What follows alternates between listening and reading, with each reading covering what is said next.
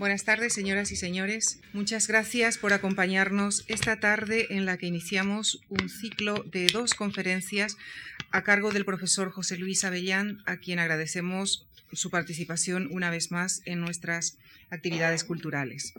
José Luis Avellán es profesor emérito de filosofía en la Universidad Complutense de Madrid y hasta hace unos meses fue presidente del Ateneo de Madrid al cual sigue vinculado como miembro de su Junta de Gobierno.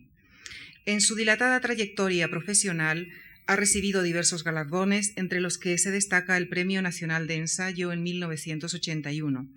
Me es grato recordar además que el profesor Avellán recibió una beca de esta fundación en el año 1976 para un estudio del pensamiento español del siglo XVIII. Entre sus numerosos libros mencionaré el Erasmismo español, la idea de América, origen y evolución, el exilio como constante y como categoría, además de distintas antologías y ediciones. Pero sobre todo, en su amplia obra destaca su historia crítica del pensamiento español, un estudio detallado sobre la historia de la filosofía en España, cuyo primer volumen apareció justamente hace 30 años, por lo que hemos creído oportuno pedirle al profesor Avellán una evaluación del panorama actual, una reflexión, su reflexión sobre el pensamiento español al día de hoy. Señoras y señores, con ustedes el profesor José Luis Avellán. Muchísimas gracias. Muchas gracias. Buenas tardes. Quiero agradecer a la Fundación Juan March la oportunidad que me da para hablar aquí ante eh, en este prestigioso centro de cultura y ante un auditorio eh, tan eminente como el que veo desde esta mesa. Quiero darle las gracias también a todos ustedes por su presencia, a Lucía Franco que ha hecho esa presentación tan amable y eh, esta oportunidad de hablar ahora, después de 30 años en que se inició la publicación de Historia Crítica del Pensamiento Español, una reflexión sobre el valor, que fueron entonces siete volúmenes eh, de, casi mil páginas cada uno, y han pasado esos 30 años, pues ver un poco eh, en qué medida eh, los planteamientos que, con que entonces inicié mi obra se mantienen vigentes. O hay que cambiarlos en algunas cosas como ya iremos viendo a lo largo del desarrollo de esta conferencia. La verdad es que mm, mi historia crítica del pensamiento, bueno, quiero pedir un poco, en primer lugar, perdón porque ya sabemos que es de mal gusto hablar de uno mismo, pero en este caso, como fue el, el acuerdo al que llegué con la Fundación Juan Mar, pues precisamente eso, que, que hablara yo de, de, mi obra y que plantease un poco una reflexión sobre su, su, su actual validez o su no validez o, o el término medio que pudiera haber entre una cosa y otra. En cualquier caso, lo que sí está claro es que la historia de la filosofía española había tenido tradicionalmente un desarrollo agiográfico o apologético, era un poco una exaltación de las glorias nacionales en el ámbito del pensamiento. Esa tradición apologética había impulsado los avances que habían supuesto para la investigación aportaciones importantes como las que hizo en su día Menéndez Pelayo en una línea de trabajo que había recibido el primer impulso de, su maestro, el maestro de Menéndez Pelayo, el inolvidable, aunque desgraciadamente olvidado muchas veces, Gumersindo la Verde. Se había prolongado esa impronta eh, de Menéndez Pelayo a través de su discípulo preferido, Bonilla San Martín, Adolfo Bonilla San Martín. Menéndez Pelayo tuvo dos discípulos preferidos. Uno fue Ramón Menéndez Pidal, desarrolló luego todos los planteamientos fundamentales de la historia de la literatura española, y este otro, menos conocido, Adolfo Bonilla San Martín, que desarrolló la historia de, historia de la filosofía española, un plan muy ambicioso eh, que eh, él eh, que murió relativamente joven, solo pudo desarrollar en dos volúmenes, pero dejó, dejó el plan, eh, lo llama el plan Bonilla, porque es un poco una referencia eh, ineludible en el tratamiento de este tema. Así que Bonilla San Martín, Marcial Solana y los dos hermanos Carreras Artao eran los que siguieron esa línea de investigación, pero siempre relacionada con los planteamientos iniciales de Menéndez Pelayo, es decir, un impulso, he dicho antes, apologético, también podíamos decir nacionalista, en el que había tomado cuerpo en la sociedad española los planteamientos del regeneracionismo tal y como se entendió este movimiento ya a principios del siglo XX. Sin duda, eh, la forma más visible en que se había reflejado ese nacionalismo era la famosa edición nacional de las obras de Menéndez Pelayo que se publicaron en el curso de los años 50 del pasado siglo XX. Y este es el planteamiento que va a hacer crisis precisamente en los años 70, cuando yo inicio mi obra. Entonces, eh, los movimientos sociales anunciaban ya el fin de la era franquista y el advenimiento de la democracia. Pero todavía mi antiguo profesor de la materia, Rafael Calvo Serer, creía que, que en Menéndez Pelayo se encontraban las claves de todo lo español. Pero yo, que le continué en la cátedra, ya intuía que los nuevos tiempos iban a transcurrir por caminos distintos. Y así es como me puse a trabajar en la metodología de la historia de las ideas, base de la aportación historiográfica que realicé después en esos siete volúmenes.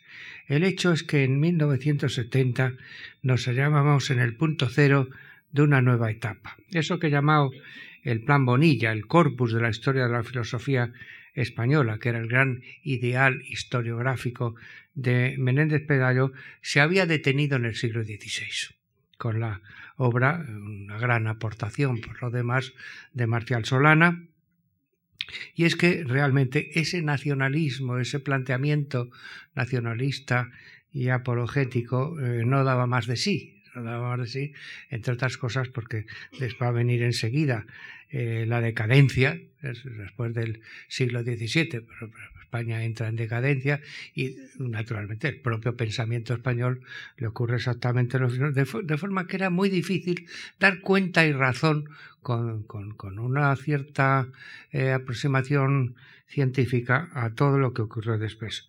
Se imponían, por lo tanto, sobre todo después de la guerra civil y las catastróficas consecuencias en todos los órdenes de la misma, se imponían nuevos planteamientos renovadores del pasado. Había que empezar una nueva era histórica y nada mejor para ello que hacer uso de la razón crítica. Por eso mi obra se llama Historia crítica. Eso eh, frente a la historia apologética, frente a la historia geográfica, frente a la historia nacional, una historia crítica, es decir, una historia basada en el conocimiento de los hechos y en la aproximación eh, de la razón crítica a esos hechos.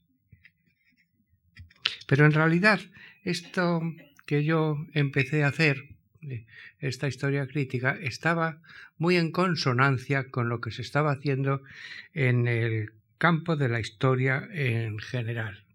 En esos años 70 a los que me estoy refiriendo, eh, ya las ciencias sociales que habían tenido un gran desarrollo en este país eh, habían empezado a, eh, ejercer una influencia en los historiadores. De forma que la tradicional historia política, beneficiándose de las aportaciones de las ciencias sociales, de la economía, de la sociología, de la antropología, eh, se beneficiaron de todo eso y enriquecieron enormemente eh, toda la, la concepción de la historia de España en general. Recordemos que el, primer planteamiento de la historia de España de Menéndez Pidal son 12 tomos.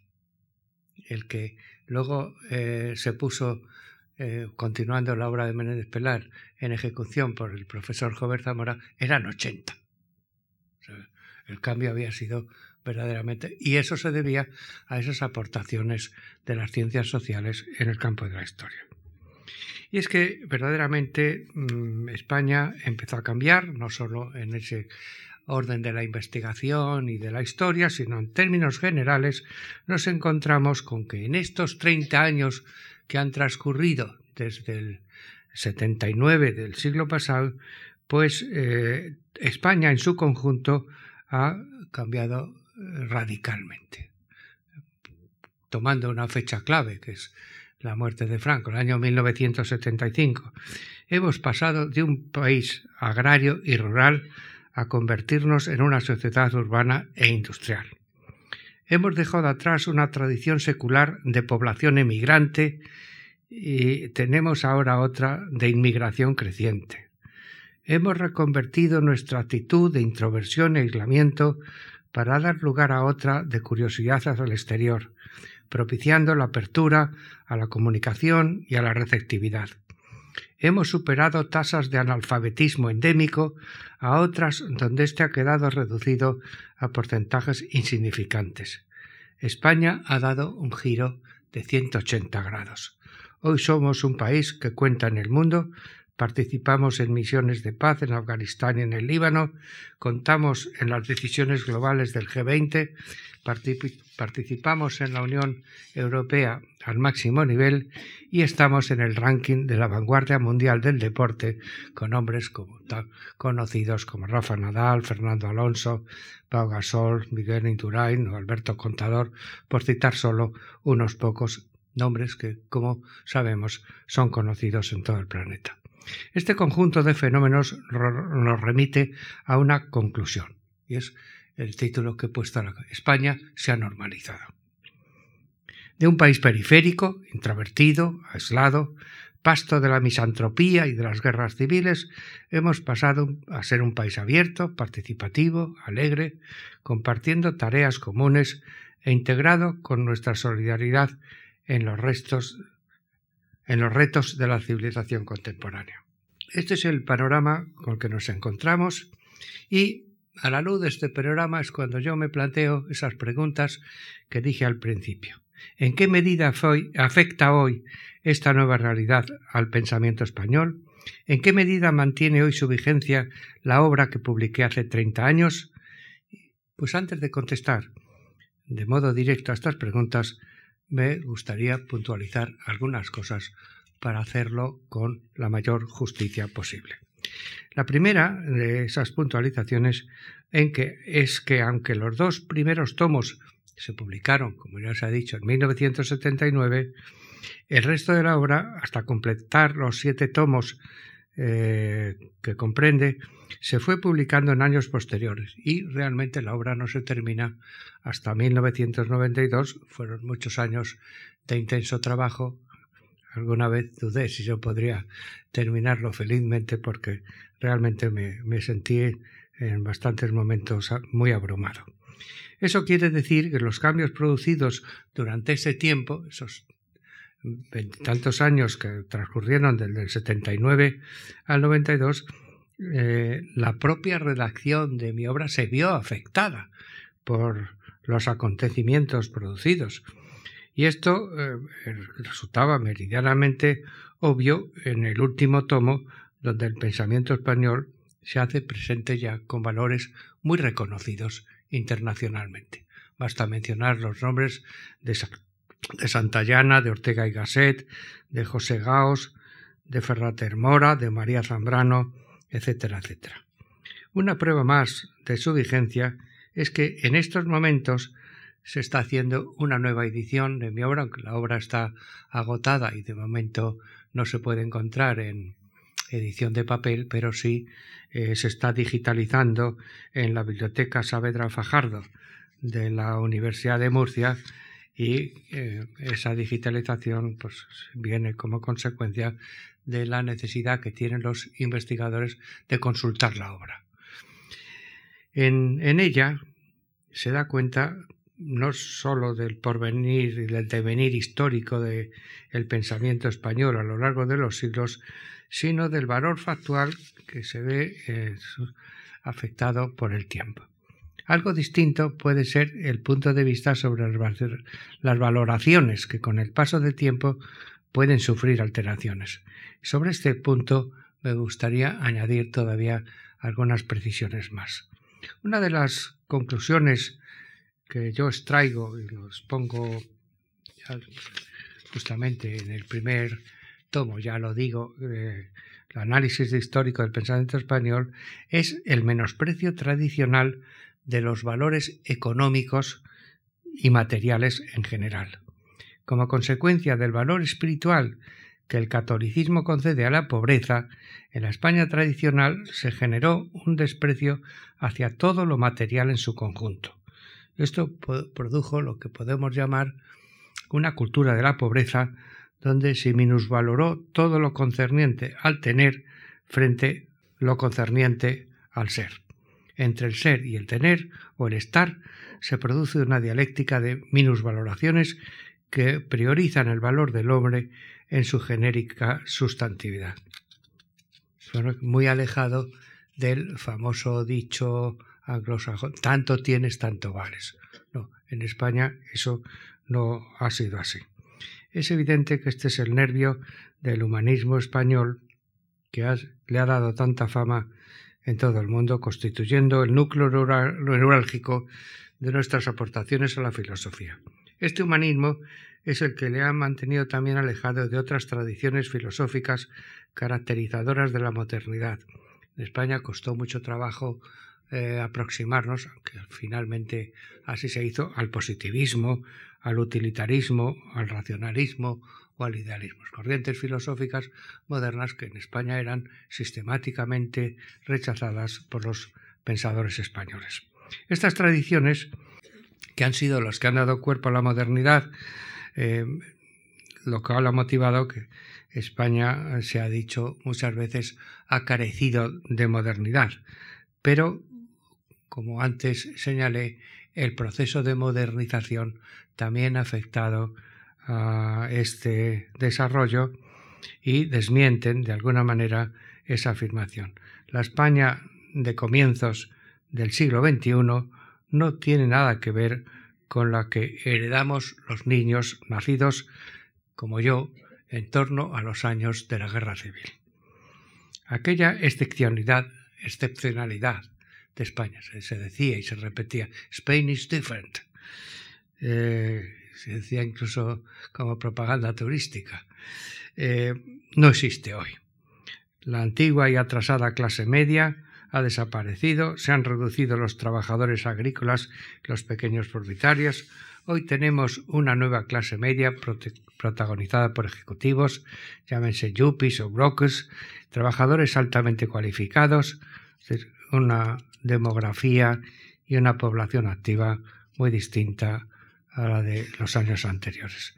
La mujer ha adquirido los mismos derechos que los hombres y alcanzan puestos de máximo nivel aunque ya sabemos que aquí hay, todavía hay una asignatura pendiente, porque claro, todos leemos los periódicos y vemos que hay eh, mujeres que son matadas por sus parejas y cosas verdaderamente inaceptables, pero en general la mujer adquiere unos derechos y un protagonismo social que es evidente frente a aquella menor de edad, que no hay otra forma de calificarlo, que era la mujer antes eh, durante la época de Franco. No solo ha cambiado eh, esa situación de la mujer, también el número de estudiantes universitarios ha aumentado de forma extraordinaria. Incluso podremos decir que demasiado. Nos hemos reconvertido en una sociedad de servicios, donde el pluralismo, la tolerancia las nuevas ideas se han extendido, propiciando una sociedad permisiva frente a los viejos dogmatismos inquisitoriales y consolidando una organización social donde priman los valores de la democracia y el libre ejercicio de la actividad profesional. El cambio cultural es perceptible en todos los niveles. Alcanzamos tasas de longevidad inusitadas. Bajan de forma alarmante los índices de natalidad. Se establecen cambios radicales en el modelo familiar, se disuelve la familia tradicional, aumentan los hogares monoparentales, se legalizan los matrimonios homosexuales, se establecen nuevas formas de procreación como la inseminación artificial o las más de alquiler, etcétera, etcétera. Podríamos continuar con las, estas nuevas modalidades familiares y hacer toda una conferencia sobre ello. El cambio demográfico, es, para concluir este aspecto, es impresionante. Pierden influencia social las antiguas creencias religiosas. El sistema de valores tradicionales hace crisis. Se establecen nuevos modelos de referencia. Bien, ¿y cómo afecta esto al pensamiento español? Desde luego, no puede caber duda que estamos ante un nuevo reto. Pero tampoco parece haber duda que este cambio se haya manifestado infecundo. El problema del esclerotizador centralismo político se ha resuelto con una ingeniosa división territorial en comunidades autónomas con independencia de los problemas que esto pueda plantear, la cuestión del Estatuto de Cataluña, etcétera, etcétera. Pero, de todas formas, lo que está claro es que se ha resucitado la visión de una España plural, de lo que se llamó en viejos tiempos las Españas. El viejo desprecio hacia lo económico se ha revisado también en profundidad. Se enfatiza el valor desde el punto de vista hedonista, la satisfacción por la posesión de una segunda residencia, el valor, la valoración del coche como exponente del triunfo personal, la obsesión por el dinero y el consumo, la ostentación de un tren de vida de alto standing, Son manifestaciones palpables que eh, apreciamos en la vida cotidiana todos los días. Hay una prédica, por lo tanto, de un nuevo sistema de valores donde se enfatiza la importancia del éxito social, como se refleja en una serie de exponentes de muy marcada significación. El culto al cuerpo, por ejemplo. Esto no existía en la época de mis padres o de mis abuelos. Ahora los gyms, los spas, los body factories proliferan. Se practica la remodelación de la figura, el lifting, la cirugía facial, etc. Se, valora el deporte, convirtiéndose en motivo de orgullo nacional con esos nombres que antes mencionábamos, de, Nadal, de, de, Contador, de Gasol, etcétera, etcétera. La importancia del cine como industria exportadora de valores propios, Almodóvar o Saura, Penélope Cruz, precisamente eran eh, elevado la candidatura para el Oscar, Javier Bardén y Manuel Arias, etcétera, etcétera. Hay una prensa del corazón que se ha convertido en reflejo muy español de este momento de frivolidad y teorización. No quiere decir que todos estos elementos sean positivos, por supuesto muchos de ellos tienen un aspecto bastante negativo, pero en cualquier caso son datos, factos, están ahí están ahí y tenemos que contar con ellos a la hora de hacer un análisis de la realidad. Pero bueno, estábamos hablando del pensamiento español, parece que me estoy desviando un poco del tema, aunque en realidad no tanto. El pensamiento tiene que ver, cuando es auténtico y verdadero, el pensamiento tiene que ver con todo. Es el reflejo de nuestra actitud ante la vida. Y en el pensamiento español, podemos encontrar un hilo conductor que no nos aparte en exceso de una conciencia nacional que sigue manteniendo valores propios frente a la desmesura de la deshumanización tecnológica. Es verdad que nos hemos alejado de esa filosofía que yo llamé en su día de la, negación de la religión del éxito social.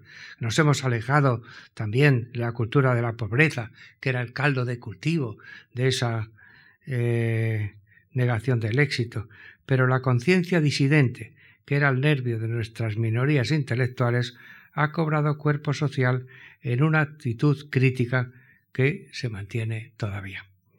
El rechazo a ciertos valores tradicionales, religiosos, económicos, patrimoniales, se ha reconvertido en sentimiento de orgullo de lo propio, incorporando valores de la modernización secularmente ignoradas, pero sin caer en la exaltación de una modernización que hoy resulta obsoleta. Estamos, como sabemos todos muy bien, en la era de la posmodernidad y por lo tanto la modernización en el viejo sentido de la palabra, pues no, no, tiene sentido. Y los planteamientos de esta eh, posmodernidad vienen a, de alguna manera, resultar afines a ciertos presupuestos de nuestra tradición filosófica, que de alguna manera se anticipa a algunos de los planteamientos que actualmente realizan los filósofos eh, más conocidos y preeminentes. Bien, y después de todas estas puntualizaciones, yo creo que ya pues, tenemos suficientes datos para ir acercándonos a ese análisis de la situación actual del pensamiento eh, en España. mi conclusión es que no resulta desdeñable si lo, comparamos con los presupuestos que estaban vigentes hace 50 años, es decir, cuando yo era estudiante en la Universidad de Madrid, eh, donde había un escolasticismo omnipresente y exclusivo, no se permitía ni, la enseñanza ni el estudio de ninguna otra filosofía que no fuera la escolástica del siglo XIII, fundamentalmente la de Santo Tomás de, Aquino. Esto evidentemente hoy resulta de un anacronismo eh, inaceptable y ha dado paso a un interés por movimientos filosóficos muy variados, desde la filosofía anglosajona del lenguaje a la escuela de Frankfurt y el marxismo, pensando por corrientes como el personalismo, el neoestructuralismo, las múltiples filosofías de la posmodernidad, etcétera, etcétera. En realidad, en el panorama de nuestras facultades de filosofía ya hemos superado también ese momento. Un momento cuando se empezó a romper con los esquemas de ese escolasticismo anacrónico eh, e inaceptable, se empezó, bueno, los primeros filósofos que entonces nos llamábamos filósofos jóvenes, porque lo éramos, claro, ahora ya hemos dejado de serlo. Eh, estudiamos el análisis del lenguaje porque a través de la analítica del lenguaje se podía criticar la situación dictatorial que venía. Pero después de la filosofía analítica vino el marxismo, una época en que se puso de moda ser marxista y el marxismo tuvo una importancia trascendental en la historia intelectual y social de este país, porque puso en evidencia eso que después las consecuencias que ha traído, que los factores económicos son fundamentales en la historia y en la vida de las personas. Eso los españoles lo habíamos olvidado con esa cultura de la pobreza que, se ha mantenido durante siglos, lo habíamos olvidado completamente. De forma que el marxismo, claro, dejando, alejándonos de las posiciones dogmáticas y y que estuvieron tan de moda en la Unión Soviética, pues el marxismo, sin embargo, como un momento crítico de la conciencia nacional, fue muy importante y ejerció una influencia decisiva. De forma que se creó así eh, un interés, primero por esos movimientos filosóficos, pero después, eso es lo que sigue vigente en este momento, ya no interesan tanto esos movimientos filosóficos, hablaba del estructuralismo, de, mm, el personalismo, del existencialismo, pues estaban también muy teñidos de la necesidad de, de estar de moda, de eh, estar al día en lo último que se hacía en Europa, y había pues, un poco de snobismo en eso. Hoy eh, esa situación ha cambiado. Lo que nos interesa no son tantos los acercamientos analíticos o marxistas o existencialistas, lo que interesa son los problemas. Por eso ya mm, ha pasado esa, esa moda que, que no era eh, positiva aunque tenía elementos positivos, no era positiva en su conjunto.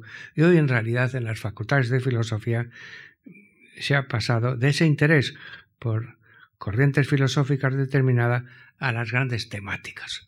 Hoy lo que interesa son las lógicas posmodernas, los problemas epistemológicos, la filosofía del lenguaje, la filosofía de la ciencia, la filosofía de la historia de la filosofía, la ética, la estética, etc es decir, problemas filosóficos en su eh, disciplina y especialidad correspondiente. Esta inquietud se ha trasladado también a los estudiantes. Esto es otro de los factores positivos que yo encuentro en la situación actual. En una situación laboral inquietante, como lo que hoy estamos viviendo, los profesionales de la filosofía llaman la atención la curiosidad de los jóvenes.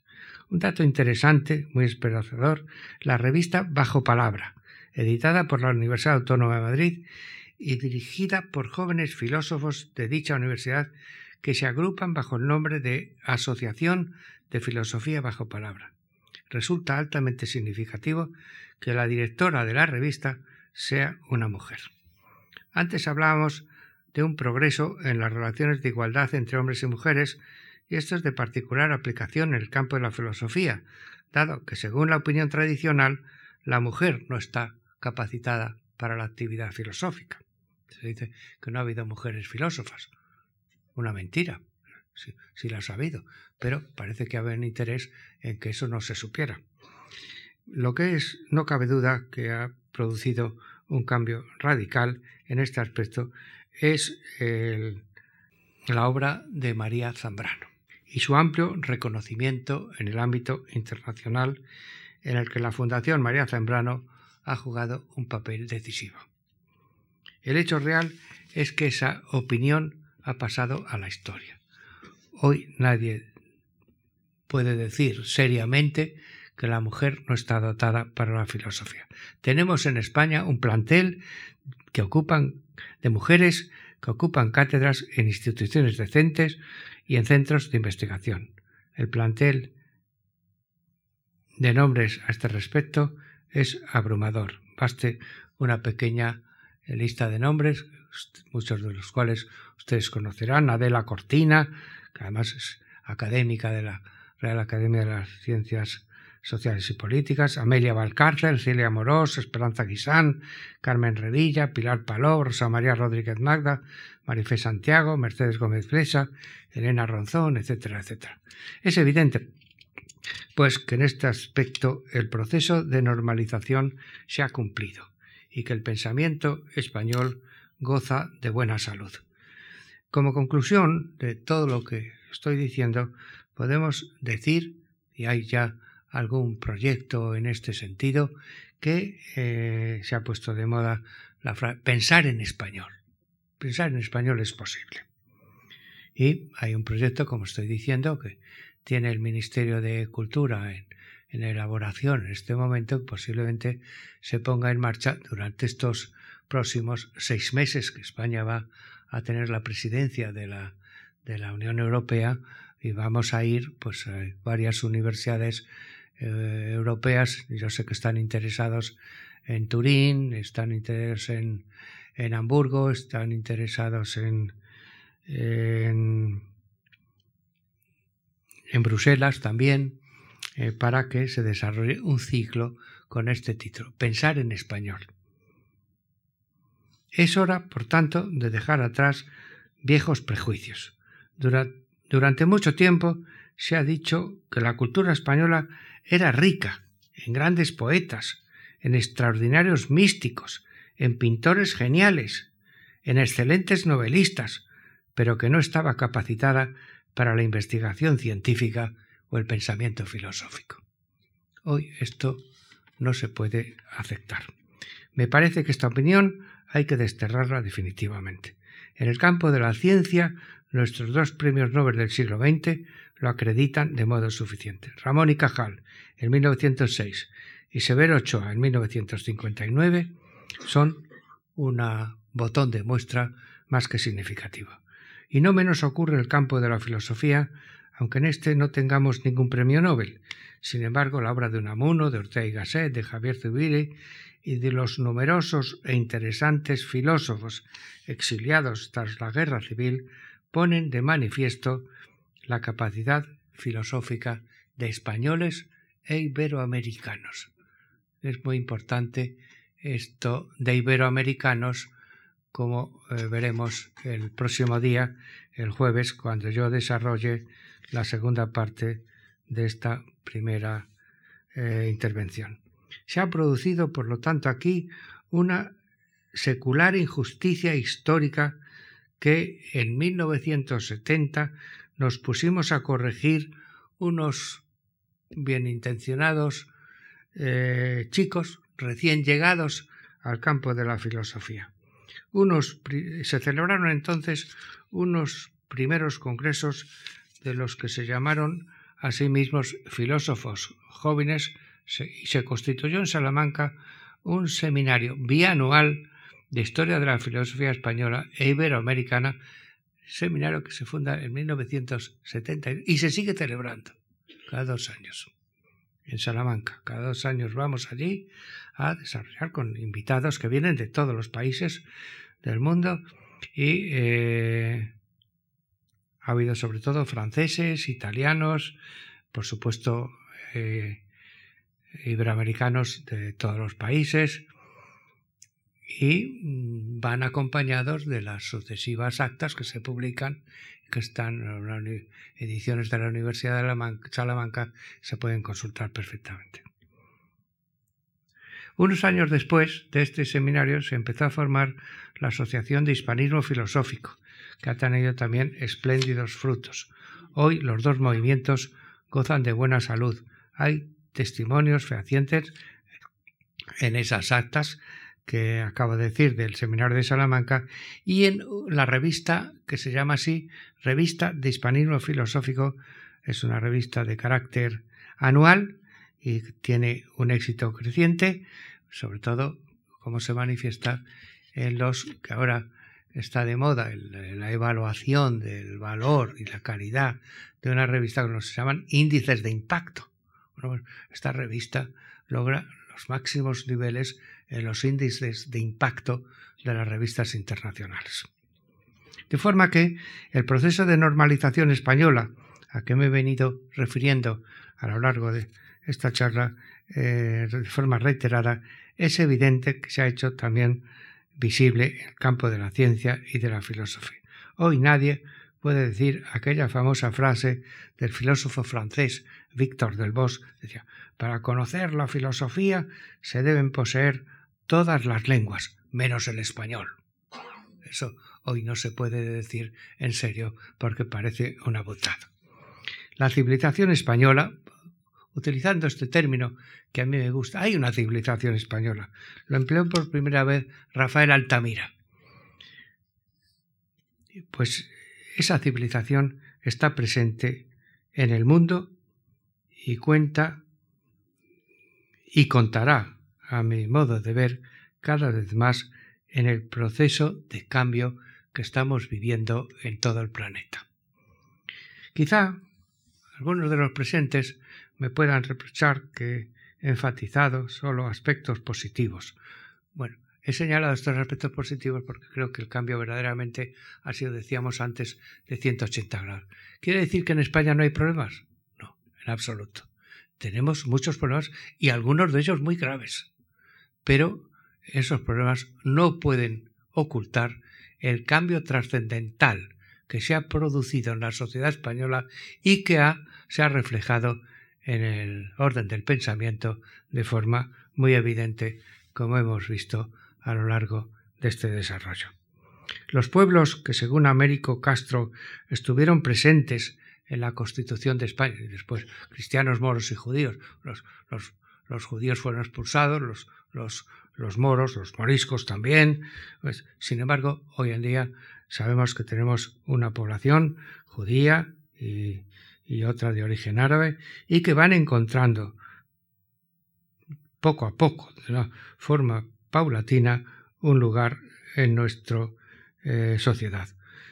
Aunque muchas veces esa normalización, por ejemplo, el caso de los judíos en Alemania con toda la la persecución y el holocausto, pues fue verdaderamente traumática y despiadada, pero de lo que no puede haber duda es que de los países ibéricos mm, esto no ha llegado a ese traumatismo y yo creo que va a tener cada vez un mayor protagonismo. Todas las minorías que durante siglos han sido marginadas van a encontrar un lugar en un proceso de multiculturalismo que está impuesto por la globalización eh, creciente y en ese, en ese orden España y los países que se generaron en su matriz inicial tienen la palabra. Y si tienen la palabra, no puede caber ninguna duda, es porque tienen y han tenido pensamiento. Me complace haber ejercido en ese proceso el puesto de un humilde soldado. Muchas gracias.